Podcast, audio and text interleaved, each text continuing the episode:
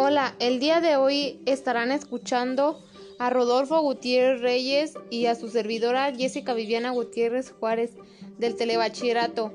Hoy hablaremos sobre si los virus están vivos y si es posible definir nuestra vida en términos científicos.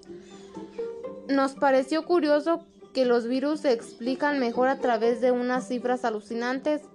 Las propiedades físicas de los virus dificultan su comprensión. Para empezar, por su pequeño tamaño.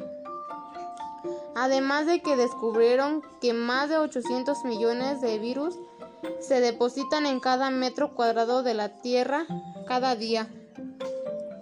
Otra cosa que es bastante curiosa es que en una cuchara sopera de mar hay generalmente más virus que habitantes en Europa.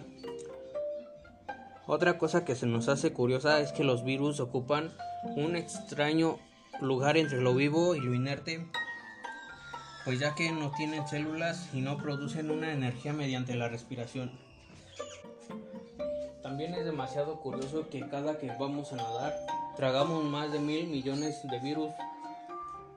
Para concluir, pienso que los, los virus están vivos por el hecho que se encuentran en las células, ácidos nucleicos, proteínas, lípidos, azúcares complejos y tengan capacidad de evolucionar hacen pensar que puedan estar vivos.